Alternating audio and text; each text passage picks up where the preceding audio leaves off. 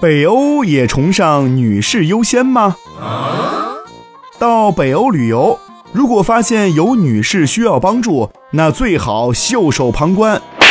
假如你搞不清楚状况，就忙着为女士开车门，或在拥挤的公交车上给女士让座，那么你的行为很有可能会被认为是不尊重女性。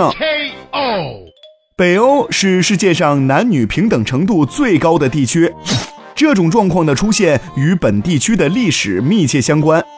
据说，在古代的北欧，男人要么出门做工做生意，要么去打仗，甚至当海盗。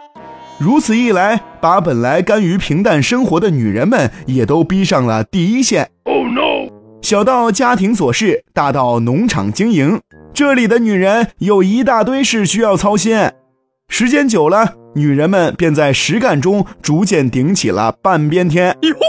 不仅如此，北欧的体育界甚至还存在了阴盛阳衰的现象。